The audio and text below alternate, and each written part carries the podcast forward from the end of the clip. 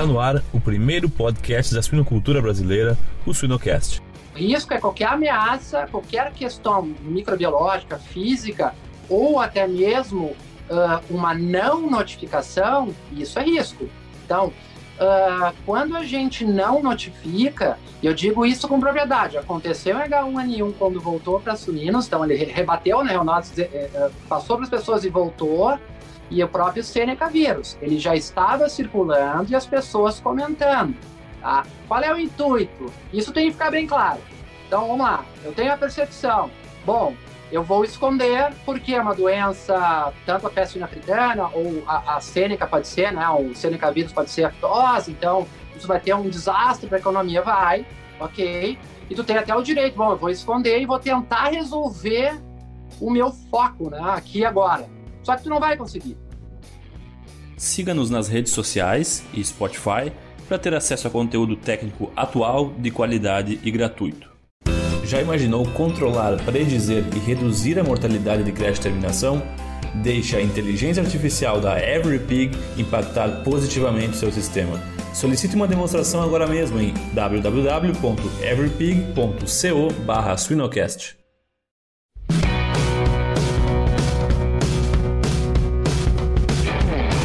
Olá pessoal, eu me chamo Jamil Facim e o Suinocast só é possível através do apoio de empresas inovadoras e que apoiam a educação continuada na suinocultura. MSD Saúde Animal, EveryPig, Fibro, Ouro Fino, Seva e MS Shippers Paixão pelo Agro. No episódio de hoje temos a honra de receber o professor Luiz Corbellini. Tudo bem, professor? Tudo, tudo bem. Como é que tá? Tudo certo, tudo certo. Professor, estava olhando no nosso Spotify do Sinocast, no dia 7 de janeiro de 2013, o episódio 6 do Sinocast, Epidemiologia Veterinária com Luiz Corbellini. Agora, Olha. oito anos depois, estamos em contato novamente. Que bom, que bom. Isso mostra interesse na área, né? Estamos aí para ajudar e falar um pouco sobre essa área que eu sou suspeito, né? Porque eu gosto muito de trabalhar com ela. Perfeito. Mas, professor, uh, uh, nos diga rapidamente seu background, assim, em veterinária, em epidemiologia.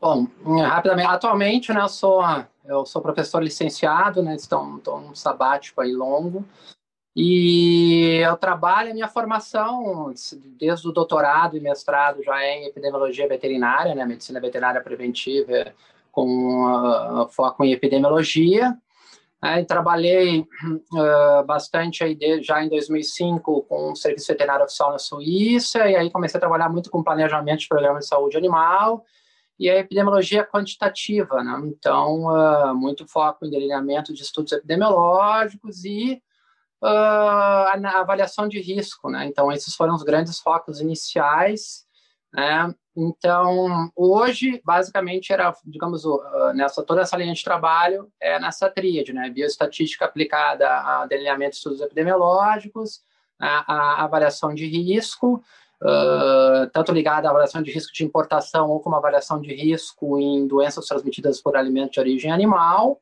e, por fim, planejamento. Meu último trabalho, em 2019, eu fiz um pós-doc no Uruguai, e a gente montou um planejamento né, do programa de febre aftosa no Uruguai, uh, que estava discutindo a retirada de vacinação, então a gente montou todo um planejamento usando estratégias de multicritério para tomada de decisão. Então, é esse o meu, em resumo, é essa a minha linha de trabalho. E, e, lembro que tu também comentou naquele podcast há oito anos atrás, professor, que tu curtia discotecagem. Segue com esse hobby? Acabou, ouvido, zumbido no ouvido, me impossibilitou de, de continuar. Mas uh, hobby é uma coisa que a gente sempre vai ter, né? Então, hoje, meu hobby, aliás, antes era discotecagem, hoje eu pego onda, ando de skate, como sempre, vou continuar, porque eu acho que é necessário, né, na, na, nessa vida, sermos, né, uh, digamos, mostrarmos esse sou eu, eu né, tenho essa minha formação profissional, minha relação profissional, e tenho a minha vida, né? Um, sempre vou ter esses hobbies que, digamos, que é um alívio, né? Nessa correria do dia a dia que a gente está nessa conexão, então a gente precisa de, uh, de, desses escapes, né? Exato. Momento de recarregar baterias. Momento de recarregar baterias. Professor, é, é, muito oportuno o momento né, que a gente vive no, globalmente a gente discutir agentes com potenciais epidêmicos. E, e eu acho que uh, eu, eu, fui feliz em, em, em te convidar para falar um pouco sobre. A gente na suinocultura passou recentemente e, e vive, vive com, com um vírus uh, com alto potencial epidêmico e com alto prejuízo para a cadeia, que é a peste suína africana, né? Ah, mas eu queria que tu nos falasse como que deveria ser a preparação de um país em tempos de pandemias, seja por peste suína ou seja por, por Covid no, no mundo todo, e qual é a tua percepção se tu acha que a gente aprendeu ou não com os erros do passado para preparar um país para uma pandemia? Essa pergunta é, é, é interessante. Na verdade, lá, nós temos, já começa pela similaridade na peste africana, com esses focos ali nos países, né? Uh, no leste europeu, né, e uh, na Ásia, Sudeste Asiático, né, Vietnã, enfim, China, com muitos focos, e a similaridade com a Covid, que são duas doenças de, de alta, altamente contagiosas e não tem vacina, né, a Covid agora começou, então isso já é um, digamos, um sinal de alerta fortíssimo, né, do risco, já que não tem como controlar a peste suína africana como uma ferramenta de bloqueio de transmissão que é com a vacina. Então, já por si só, isso já, né, já teria que ter um sinal de alerta para os países que não têm. Né? E, e, especificamente, quando teve a pandemia, uh, a, a influenza né, pandêmica 2000, uh, uh, de 2009, né, H1N1, que teve também de origem né, dos uh, uh, uh, suínos, mas erroneamente chamada de uh, gripe suína, porque era um vírus triplo rearranjo, né, com, com genes de oriundas de, de aves, de suínos da Eurásia e de humanos. Então, já falamos aí da questão de saúde unificada, né, e, e, e a população, digamos, as, as, as, entidades, os organismos estarem preocupados com essa né, passagem né, de vírus de animais para humanos, que são, digamos, uma das maiores causas de pandemias. E é hoje a teoria né, da Covid-19. Então, isso lá nessa pandemia de doença respiratória humana, com H1N1, saiu um trabalho seguinte, falando justamente, né, comparando hoje né, a pandemia de Covid e o que, que se aprendeu naquela época. Na verdade, não se aprendeu. Né? Não se aprendeu, a, a, não houve preparação, uh, as deficiências sendo mostradas no mundo inteiro, e não estamos só falando do Brasil, estamos falando de países desenvolvidos como os Estados Unidos, obviamente tem uma conjectura política, mas uh, uh, não, não invalida né, a, a, a teoria de que, que tu vê que não teve preparação para um sistema de vigilância agir com velocidade, a própria OMS já recomenda em, em, em doenças altamente contagiosas tu ter que ter, já ter que ter elaborado um sistema de coleta, né, organização e análise de dados rápidos, porque os sistemas normais que, que correm nos países para doenças né, uh, uh, dos programas de vigilância endêmicas, eles não têm a capacidade né, de, de absorver essa velocidade, esse influxo de dados. Então, tu teve esse problema e, claro, a resposta né, da atenção primária, enfim, a resposta uh, uh, digamos, das pessoas que iam chegar no hospital, mostrou também um despreparo muito grande. Né? Claro que a gente tem uma, uma, uma doença completamente desconhecida, mas é um artigo muito bom que, que relata justamente não não teve isso e principalmente também a falha em comunicação dos riscos, né? A comunicação dos riscos faz parte da análise de risco e a comunicação de risco ela não ela não foi boa, né? Claro, também temos particularidades sobre, sobre essa questão, mas o risco ele envolve a percepção de risco e o risco real, são duas dimensões. Se a pessoa não percebe o risco, ela não vai tomar uh, atitudes que de precauções de prevenção. E como está acontecendo hoje no Covid é muito claro, não? Claro que nós temos um tempo, também as pessoas não aguentam mais, etc. Então, não há preparação de comunicação de risco. E a comunicação de risco, aliás, é um parênteses, né? A análise de risco, as pessoas falam muito análise e avaliação de risco, na verdade, falam às vezes a terminologia errada, né? A análise de risco envolve a avaliação de risco, a gestão do risco e a comunicação permeando tudo. Tá? Então, e, e ela é essencial na análise de risco a comunicação. Tá? E aí também saiu um editorial na revista Risk Analysis sobre esse problema de comunicação de risco que teve no meio dessa pandemia e que isso deve ser aprendido também. As pessoas elas escutam, elas vão confiar em instituições. Hoje nós temos outros problemas, né, de, de questão de negacionismo e, e uma, uma, situação muito crítica, né, de, de, de falta de, de, de negacionismo e de não confiabilidade nas instituições. O recado vem de tudo que é lado, tanto de fake news, vem de a mídia bombardeando, então tu não sabe exatamente né, a quem seguir e que fazer. Né? Então, são esses problemas. E ele serve também para vai servir para a peste suína africana, né? Como tu perguntou, será que a gente está preparado? Né? A gente tem que começar a discutir esses pontos. Na suinocultura, saúde e desempenho estão lado a lado. Assim como a MSD Saúde Animal está lado a lado do produtor com soluções que buscam melhorar a vida das pessoas, a saúde e o bem-estar dos animais. MSD Saúde Animal, a ciência para animais mais saudáveis. É, e, e, e, me vem na cabeça assim, professor, que eu, eu, ao menos é uma, uma percepção minha, não sei se é correta, mas o negacionismo, ele parece que está muito mais presente na, na pandemia de Covid do que, por exemplo, na, na pandemia e, e nos casos, nos surtos de peste fina africana, porque tem mais a ver com o negócio, ou, ou, ou, eu não sei, eu não consigo entender muito essa questão de essa onda negacionista uh, uh, uh, frente a uma pandemia humana, e, mas a maneira de enfrentar a peste suína africana é um pouco é um pouco diferente. Não sei se a epidemiologia veterinária humana a percepção é um pouco diferente ou se a pessoa fica enfurnada em casa e, e, e, e a sua reação a isso é diferente. Como como que tu vê isso? Ah, claro, são, são, são, são digamos, situações uh, distintas, né? O negacionismo, mas o negacionismo, ele tá, uh, uh, ele não é um fenômeno, ele foi, no meu ponto de vista, ele foi exacerbado agora, ele ficou mais escancarado, né? mas já vinha acontecendo. Parece que a gente voltou à Idade Média, né? Com até a terraplanismo, e, a, a, e nem adianta uma empresa dizer esse que agora saiu esse medicamento não funciona as pessoas não acreditam nem na empresa dizendo esse medicamento não funciona. E é uma coisa impressionante. Então, tem toda a questão uh, ligada às redes sociais, aos dados que são disponibilizados, toda essa manipulação que, para mim, piorou. E na questão, por exemplo, tu falou da peste suína africana, é uma questão uh, que tá, também está ligada muito a fator econômico. Né? Então, uh, mas uma coisa importante, as pessoas elas precisam, elas precisam confiar nas instituições que vão dar o recado. Então, precisa haver confiança, primeiro ponto, né?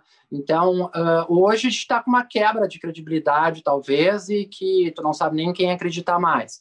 Mas o primeiro ponto para a comunicação ser efetiva, ela tem que confiar. Na a questão da peste africana, uma coisa que eu vejo, trabalhando com uma doença uh, uh, como febre aftosa no programa, em que tem o mesmo apelo, uh, a questão só da diferença da febre aftosa agora que a gente vai se tornar livre, erradicado e a população uh, suscetível, uma diferença grande para a peste africana é que ela tem uh, a aftosa tem vacina, então isso já te dá um certo respaldo. Se tem o foco, tu tem ainda essa estratégia, essa carta na manga, que não tem com a peste africana. O que a gente vê, é claro, a mobilização, um fator econômico, é, é, é, é talvez muito marcante, é um fator econômico, é uma consequência, né? Então, quando a gente fala em risco, tu tem a consequência, no caso da Covid, a morte, mas muitas pessoas não acreditam porque, ah, não sou velho, não vou morrer. beleza, né? E a, e a consequência econômica, todas essas, uh, uh, uh, digamos, catastróficas da Covid. Isso vai acontecer com a peste africana. E tem um setor, o Brasil é importante, é, é um grande exportador, e ele tem um setor muito coeso, muito organizado, verticalizado de aves e suínos. Então, isso é mais fácil tu engajar via os seus representantes, tá? Mas, Tá? Uh, acho que a gente tem que prestar muita atenção tá? uh, que, uh, digamos, falando de risco, risco é qualquer ameaça, qualquer questão microbiológica, física, ou até mesmo uma não notificação, isso é risco. Então, Uh, quando a gente não notifica, e eu digo isso com propriedade, aconteceu em H1N1 quando voltou para suínos, então ele rebateu, né, o nosso, eh, eh, passou para as pessoas e voltou, e o próprio Seneca vírus. Ele já estava circulando e as pessoas comentando. Tá? Qual é o intuito? Isso tem que ficar bem claro. Então, vamos lá. Eu tenho a percepção. Bom, eu vou esconder porque é uma doença, tanto a peste africana ou a, a sêneca pode ser, né? O sêneca vírus pode ser aftose, então isso vai ter um desastre para a economia, vai, ok? E tu tem até o direito, bom, eu vou esconder e vou tentar resolver o meu foco, né? Aqui agora. Só que tu não vai conseguir. A, a, a grande probabilidade de tu não conseguir. O que que acontece? Aí tu tenta resolver não a doença já está espalhando, ela espalha muito rápido. A peste suína africana, o R0, hoje a gente está falando bastante R0, né? Em estudos experimentais, vai de 1,4, 2 até 15. Ele é muito grande, é muito alto. Né? Passou de 1, a, a epidemia se propaga. Né? Então, se, uh, uh, se pensar, bom, agora eu vou tentar resolver, a gente não né, abafa, e aí tudo fica resolvido, eu não vou ter um impacto econômico. Mas pode dar certo? Pode, mas as chances são baixas. Haja visto o espalhamento rápido, não vai ter essa condição. Né? A única condição que tu tem é dentro dos teus integrados, entende? Aí tu tem o vizinho que não é integrado, a doença vai espalhando ali, ah, consegui controlar. Mais cedo ou mais tarde ela vai aparecer. E doenças altamente contagiosas, quando você pega tarde, como foi o Covid, tá? Já ah, vai ser muito mais difícil de controlar, muito mais difícil. Mais uma peste africana, né? aqui tu não tem vacina, ela vai espalhando. Então, isso é importante. Né? Se a gente comentar, e é importante ser dito de uma, de uma maneira construtiva. Né? Isso acontece, isso aconteceu em doenças passadas, a gente tenta resolver e não fala, e isso pode sair pela culatra. Hoje nós temos o Seneca vírus endêmico, nós temos o H1N1 endêmico, todo mundo sabe que notifica ou não, e é dizendo H1N1 é importante, as pneumonias acontecendo e ninguém querendo falar. Tem que ser falado, né? E a gente entende, a gente tem que compreender, a gente tem que entender essas, é, é, que isso existe, a gente tem que entender que vai, pode haver relutância em notificar, e isso é um problema que tem que ser atacado, com uma estratégia de comunicação e engajamento. Isso é o que eu venho dizendo bastante, porque isso pode acontecer, isso é uma ameaça, entendeu? Então, a ameaça não é só o vírus por si só, é, é, é as atitudes que são tomadas com relação à, à, ocorrência, né? Porque é o sentinela, quem é o maior sentinela hoje numa vigilância? É o produtor. Doença exótica, né? e a isso vai acontecer. Doença exótica erradicada, uh, quem é o maior sentinela? É o produtor. O serviço veterinário oficial, ele não tem pernas para assistir todo mundo. Cabe a ele capitanear essas ações né, de engajamento, de análise de partes interessadas, gestão das partes interessadas, para que esse recado uh, uh, seja dado de uma maneira que se sensibilize e que se conscientize todo mundo. Não é fácil, é um trabalho desafiador, mas isso precisa ser feito. A gente não conversa sobre a análise de risco nesse ponto, né? O quanto a comunicação ela é um, essencial né, na análise de risco. É, eu, eu eu acho que, é, que é, tem muita questão cultural também, né? Usando o exemplo dos Estados Unidos na comunicação, eu acho que às vezes a gente fica muito refém de, de ah, eu não posso abrir meus dados, eu não posso a, abrir o meu programa de antibióticos na ração, eu não posso abrir os meus dados de produção.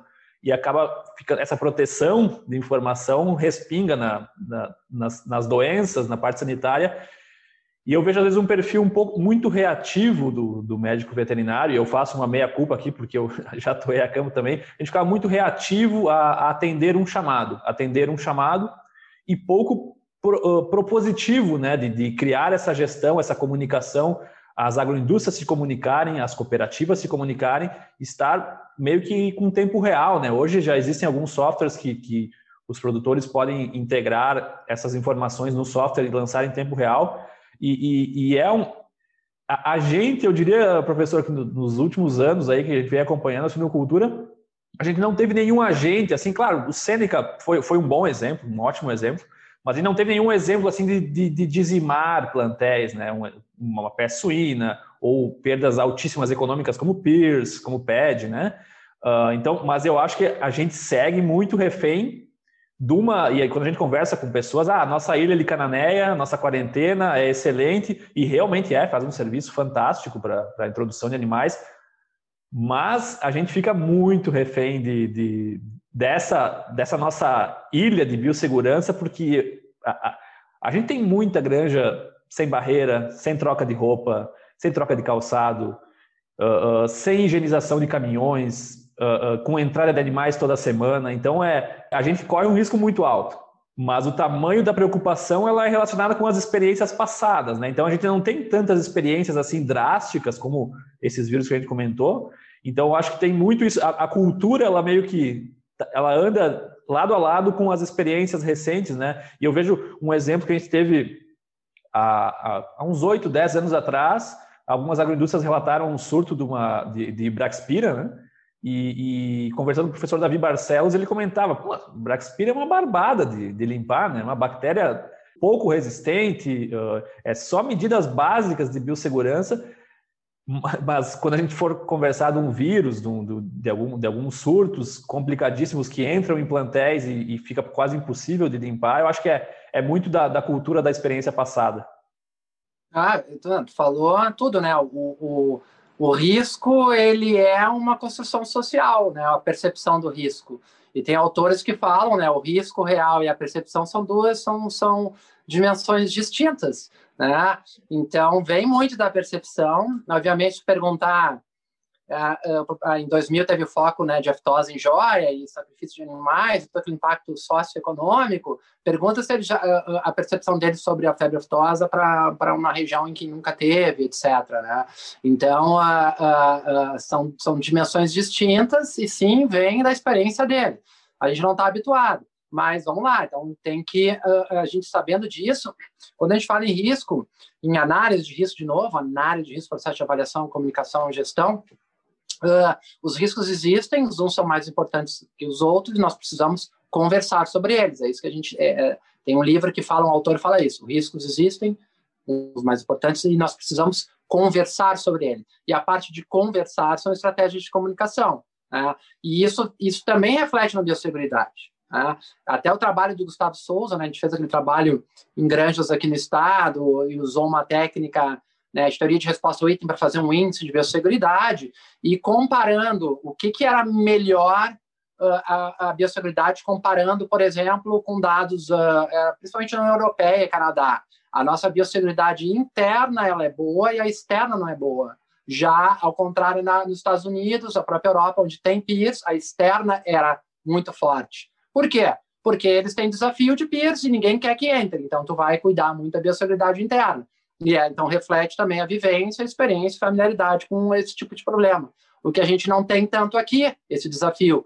Mas a gente tem que ficar atentos, né? Já tivemos Seneca vírus, entrou. Assim como ele entrou, tu tem, a gente tem o risco, ele existe, a gente precisa estimar. É, eu, não, eu não saberia dizer agora qual é o risco de peste suína africana. Tem que ser estimado. Alguém está estimando? Pergunta número um, né? A gente tem que a parte de avaliação de risco é justamente a parte mais a técnica da análise de risco que a gente estima, usa dados, né, monta modelos para estimar isso daí, né, para saber. Então a gente não tem, a gente tem que saber, bom, já entrou Uh, entrou vírus aqui, assim como entrou PEDs nos Estados Unidos, nós temos peste suína africana uh, rodando, né, entrando no leste europeu, então, temos, temos o vírus circulando em grandes quantidades no mundo.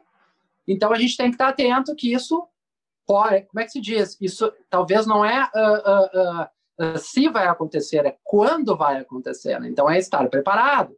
Tá? Então, o grande paradoxo aí da biosseguridade, que se perguntar, pode perguntar para qualquer produtorado ou para qualquer especialista. Ah, sobre qual agente que ele vai, ele vai considerar importante. Peste suína africana no Brasil, peste suína africana vai ser um deles. Aí o produtor ele pode também, ele vai com certeza, ele deve estar antenado disso porque essa informação circula. Mas e por que que ele sabendo disso muitos falham na biosseguridade? Ah, por que, que mesmo sabendo disso muitos falham? Porque a questão de percepção do risco e risco são duas dimensões diferentes, né? E é muito difícil, né? Uhum. Uh, é um trabalho difícil. Tá? Claro. É, é, é, ele tem que perceber a vantagem dele em montar um programa de biosseguridade. Né? O que, que, ele vai ter de retorno? É, uma, é um trabalho de formiguinha aí, né? De, de, de, de convencimento e de mostrar a importância. Sim, e se tu for pensar, por exemplo, em planos de contingência, uh, uh, não adianta tu ter um plano de contingência se tu não tem essa comunicação de risco, né? Ou se tu precisa esconder na tua comunicação uh, para não causar nenhum alarde, para não, não isso sair na mídia ou alguém sair falando, é, é complicado tu executar. Ah, desenvolvemos um plano de contingência, vamos executá-lo porque está acontecendo determinado problema, mas tu não pode expor isso ou tu vai tentar abafar o, o caso na tua granja, né? inclusive, uh, estudos, aquele, o foco de aftosa mais estudado no mundo foi de 2001, 2001 na Inglaterra, que foi enorme, muito estudado, e é importante estudar as epidemias para te dar respostas futuras, para o futuro, né?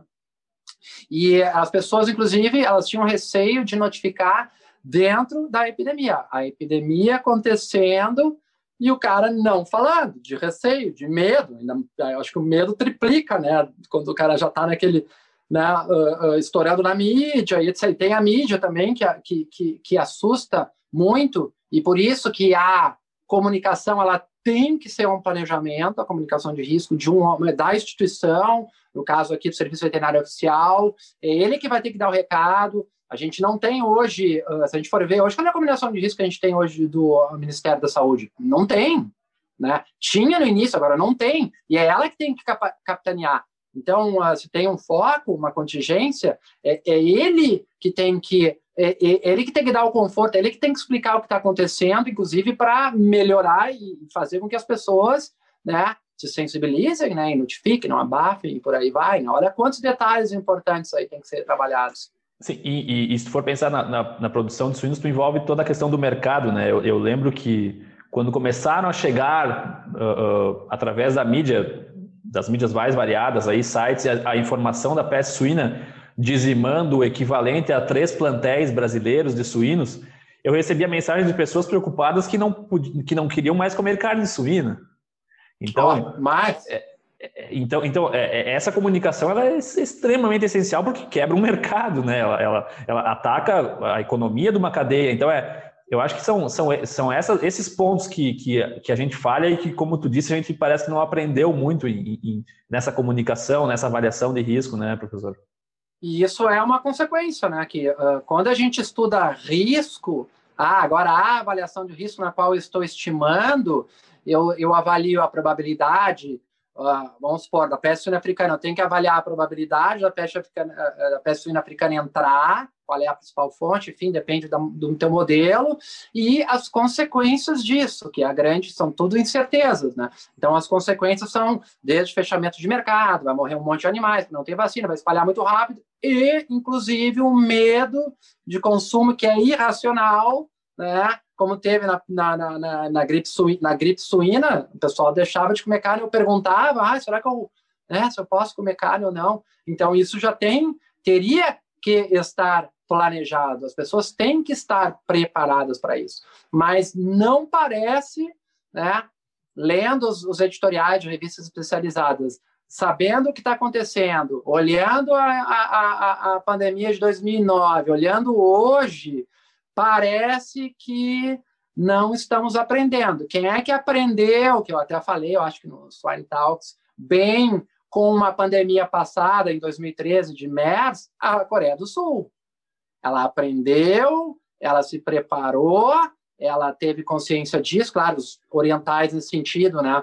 Eles são muito mais, eles, uh, como é que eu posso dizer, né? Eles são, uh, eles agem muito corretamente, eles respeitam muito, né, uh, as hierarquias, e eles se prepararam, se for olhar lá os gráficos, entra lá no, no, no Covid Numbers, tu vai ver, uh, uh, eles estão na segunda onda, mas foram duas ondas bem marcadas em número baixíssimo de casos. Eles fizeram um trabalho de comunicação de risco, de avaliação de risco, se prepararam nos aeroportos, eles já tinham laboratórios, desenvolveram laboratórios, ou seja, se prepararam. Eles sabiam que isso poderia acontecer.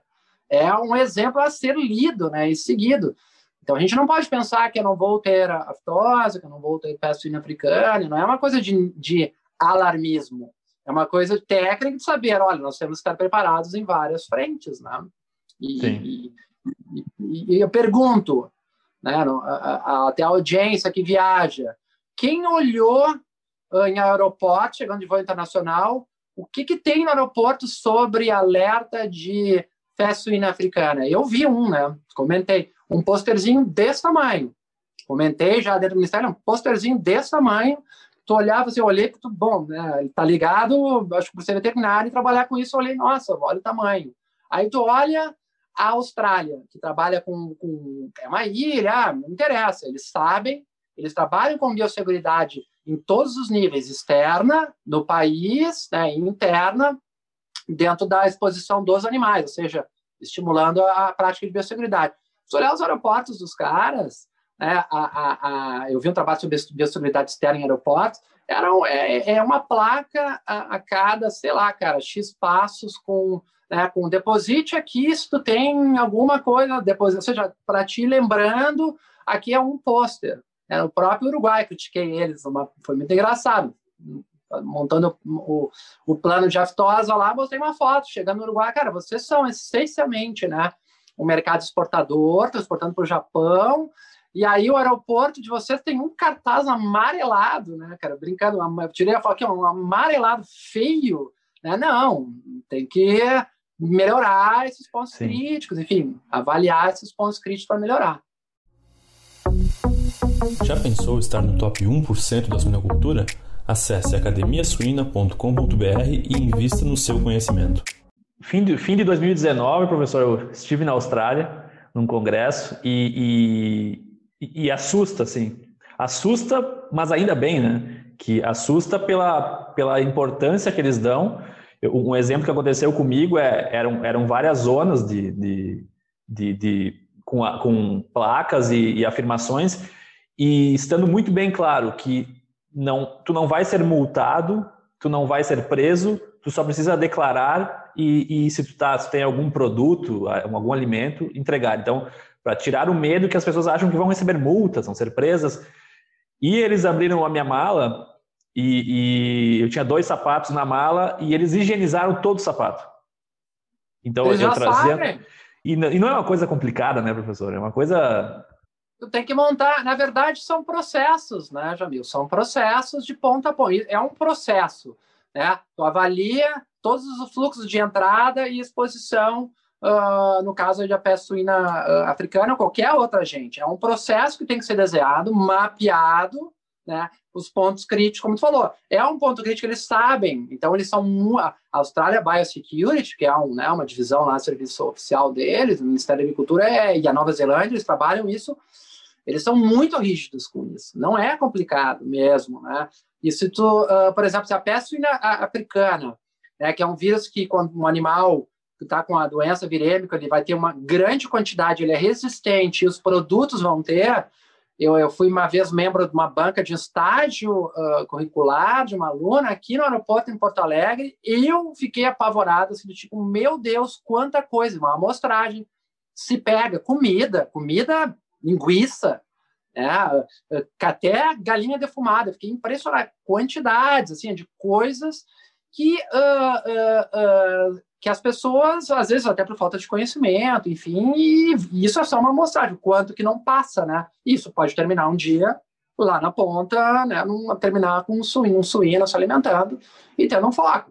Mas a gente tem que saber, né? E mapear, entender para conseguir atacar, né? Se a gente não sim, sabe os pontos sim. críticos, como é que eu vou programar? É, não, exatamente. Eu acho que é que e, e uma coisa que é positiva disso é que às vezes esse essa avaliação, esse, esse processo de, de, do aeroporto fazer uma coisa muito bem feita e se criar um planejamento, ele tem uma consequência negativa que ele vai respingar para outras doenças também, né? Que ele vai evitar. Eu acho que a, a Covid foi um, foi um, um bom exemplo de que uh, casos gripais nesse inverno foi reduzido também.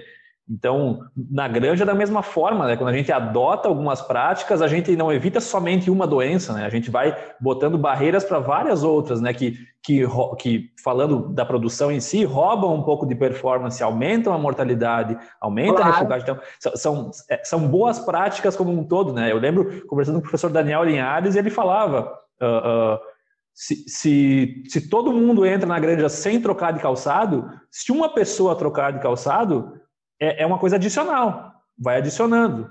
Não é porque ninguém troca que eu vou deixar de trocar e, e, e o, a gente vai reduzindo o risco matematicamente, né? Uma probabilidade, uma probabilidade, daqui a pouco todos vão estar trocando, vai ser muito melhor, mas não é porque alguém deixa de fazer tal prática para de biossegurança que as outras pessoas, ah, porque fulano não toma banho, porque o funcionário não toma banho, que eu vou deixar de fazer. Acho que é, que é uma, uma coisa, uma abordagem bem prática, a gente tem visto muito disso e felizmente eu acho que as granjas a gente tem muito muito a melhorar ainda, né, em termos de se for pensar numa UPL, né, a gente tem, a gente tem a, muito bem desenhado em centrais de inseminação, em quartos sítios, em, em uh, granjas de avós, uma estrutura boa e a gente tem que replicar isso. Obviamente, ninguém está falando em tomar banho para entrar em todas as terminações de suínos no Brasil, mas é aquela coisa, calçado e roupa já, já evita muito risco e, e, claro, gente foi. E daí o planejamento, quando a gente fala de caminhões, entrada de animais, né? Eu acho que isso é uma coisa. Uma vez eu estava conversando com uma empresa, uh, comparei o orçamento de duas empresas, uma brasileira e uma americana, de gastos com higienização de caminhões. Claro, desafios completamente diferentes, mas é, é, é uma coisa assim: é um grão de arroz e um caminhão de arroz de diferença de, de investimento para isso. É aquela coisa, né? Quem apanha nunca esquece, né? Então, quando tu tenha quando tu sofre daquilo, tu, tu vai com certeza nunca esquecer e planejar as tuas ações para aquilo. Tem que ter um planejamento estratégico, né? A pessoa tem que.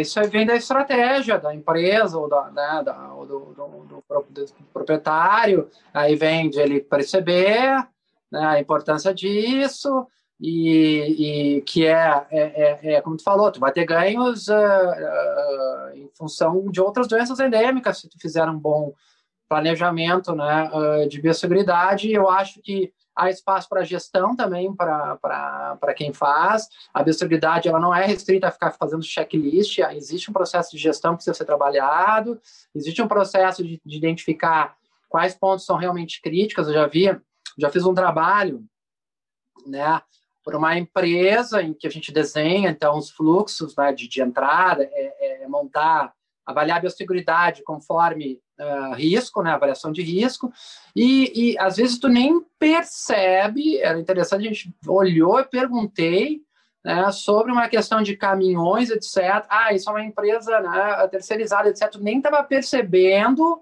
uma falha que, pode, que estava acontecendo ali, né? Tinha uma falha que não é. Por quê?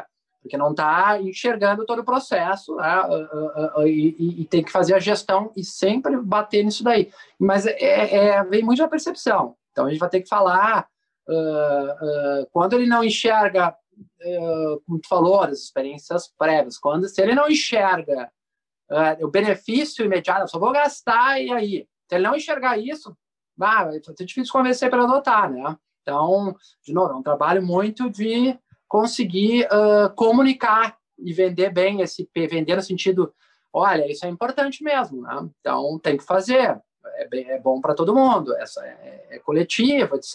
Né? Então é, é, desafiador. Eu acho fantástico esse tema, mas ele é desafiador. Desafiador uh, tu convencer uh, se ele não conseguir enxergar o benefício uh, que ele vai ter com isso. Bom, professora, cobrimos aqui bastante, bastante coisas aí, traçamos vários paralelos de saúde única, de produção de suínos entre peste suína africana, Covid, H1N1. Como que tu vê o futuro dessas enfermidades ou como que tu vê o futuro dessa, desses gargalos que a gente comentou aqui de comunicação de risco, uh, que, ou, alguma tecnologia que tu vê ajudando nesse cenário? Que, como que tu vê daqui para frente? Eu, eu vejo uh, uh, três pilares, né, que é o pilar uh, de gestão, gestão estratégica em todos os níveis, de serviço veterinário oficial é, é, e de agroindústria, né, já sabendo que a agroindústria verticalizada ela já tem muito mais engajamento, então uma gestão estratégica que trabalhe com engajamento e com uh, comunicação de risco, ver, e, e, e, análise e gestão de partes interessadas, que é, extremamente, que é muito importante. E nisso envolve, dentro até do próprio Ministério da Agricultura, uma conexão entre os programas, junto, por exemplo, com o programa de vigilância internacional, que é o Vigiagro, que eu acabei de falar o que entra. Então, tu tem que ter essa melhor comunicação. E, obviamente, por fim, quando eu estou falando de uma vigilância global, externa, e interna de um programa, externa tudo que entra, interna as ações que são feitas, são preconizadas, desde biosseguridade, comunicação de risco, etc., tem que haver uma modernização em todos os sentidos, tanto até no âmbito corporativo, como do serviço veterinário oficial, da, da gestão dos dados, da informação. Né? A gente tem uh, uh, rios de dados, uh, de movimentação animal e de dados sendo gerados e que não estão sendo aproveitados Então, há uma necessidade urgente, nós estamos em 2021, cara, era, era do Big Data e de, de ciência de dados evoluindo, a gente passou da era da estatística, aí da década de 70, 80, 90, e a estatística já se tornou acessível. Hoje, a, a ciência da computação, na qual a estatística está no meio, evoluiu de uma forma absurda, e a gente ainda, né, dependendo de extração de dados de banco de lá, junto com planilha Excel aqui, faz um join, analisa, não é eficiente. Não é eficiente tem que mapear os processos ponta a ponta e de toda a cadeia, de, incluindo o serviço oficial, porque é uma coisa única, né? A gente não pode separar e dizer que são, são inimigos, todo mundo tem que falar a mesma língua. E trabalhar uma gestão eficiente, incluindo uma, né, o processo todo de coleta e análise de dados de forma rápida e eficiente, que te ajude na tomada de decisão. Né? Claro, o meu viés é dados de vigilância, de vigilância produzidos por programas de saúde animal. Tem que ter isso. Né? Então, é comunicação, é tecnologia, né, gestão e engajamento. Sem dúvida. Não, excelente, professor. Acho que é, é, tu, tu, resumiu aí o que, o que a gente precisa, né? Como que a gente deseja o futuro, né? Se for pensar agroindústrias aí nacionais com bancos de dados imensos, né? Uh, abatendo aí milhões de animais por ano, uh, a gente tem uma capacidade e, e, um volume de dados que tem muita informação guardada e informação que pode prever acontecimentos ou ajudar na probabilidade de acontecimentos, né? Isso precisa ser mapeado, né? Dados eles existem e aí o, o gestor tem que, bom, os dados que existem, uh, nesse processo, quais podem me ajudar a tomar decisão? Eu posso ter, tomar decisão técnica, sanitária e decisão para uh, de, de, gerenciamento, né, para atividades mais eficientes. Saber quem está fazendo aquilo de forma mais, mais ou menos eficiente. Então, nós temos né, tanto a parte de gerenciamento como a parte técnica. Tem que hoje em dia a gente não a gente está desperdiçando um pouco ainda, né? Uh, essas, esses dados aí guardados em servidores e que não estão sendo trabalhados, transformando em conhecimentos. Perfeito. Professor, para finalizar, a gente tem três perguntas que a gente faz para todos os entrevistados. Uh, eu queria que tu me dissesse alguma coisa que tu te arrependeu de fazer e alguma coisa que tu ainda quer fazer na tua vida. Uma coisa que eu me arrependi de fazer, bah, essa é uma perguntinha de entrevista, né, de, de emprego. Soares. É, a pergunta de Jô Soares. O que, que eu me arrependi de fazer, cara? Eu, eu, eu até poderia dizer o que eu não fiz, né? De olha, não conseguiria te responder agora. O que, que eu me arrependi de fazer, cara? Ou te arrependeu de não ter feito, e daí já vira a pergunta de uma coisa que tu ainda quer fazer na vida. Bom, o que eu ainda quero fazer, eu estou em construção, né? Essa é mais fácil.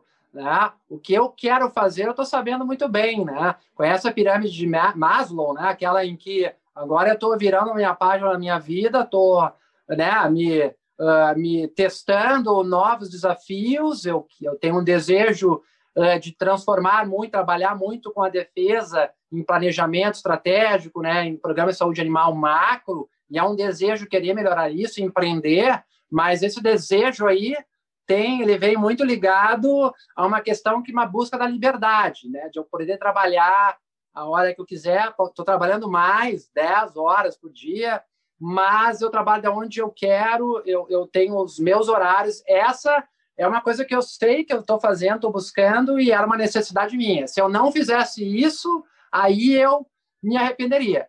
Talvez eu possa dizer isso, entendeu? Hoje, bah, eu tomei a decisão de me afastar agora, faço ou não faço. Se eu não tivesse feito, aí eu teria me arrependido. Então eu uh, talvez responda já as duas com essa tá daí. Certo. E, e, professor, se tu tivesse que me recomendar um livro, pode ser técnico ou não técnico? Um livro uh, que uh, eu tenho vários, e agora eu estou lendo.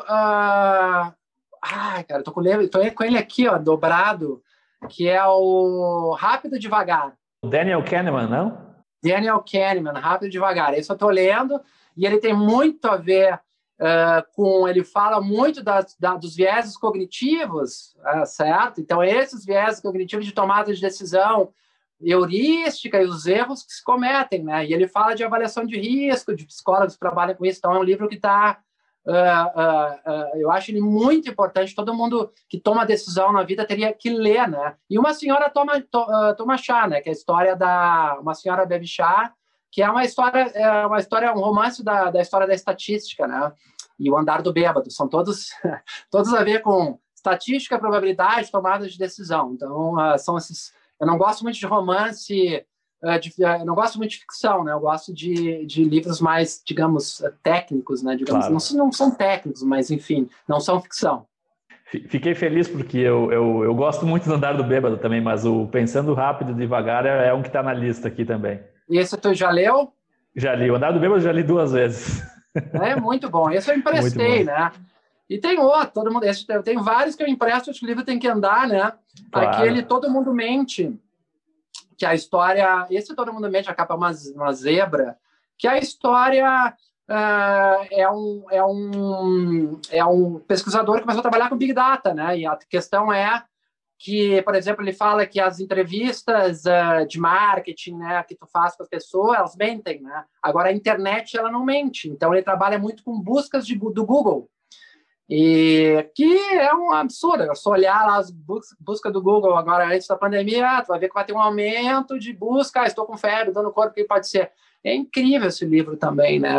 Nessa era aí da informação que a gente né, distribui em cada clique um monte de dado e nem tem gente que nem imagina que está né, tá sendo escravizado com os dados, mas é outro livro muito bom.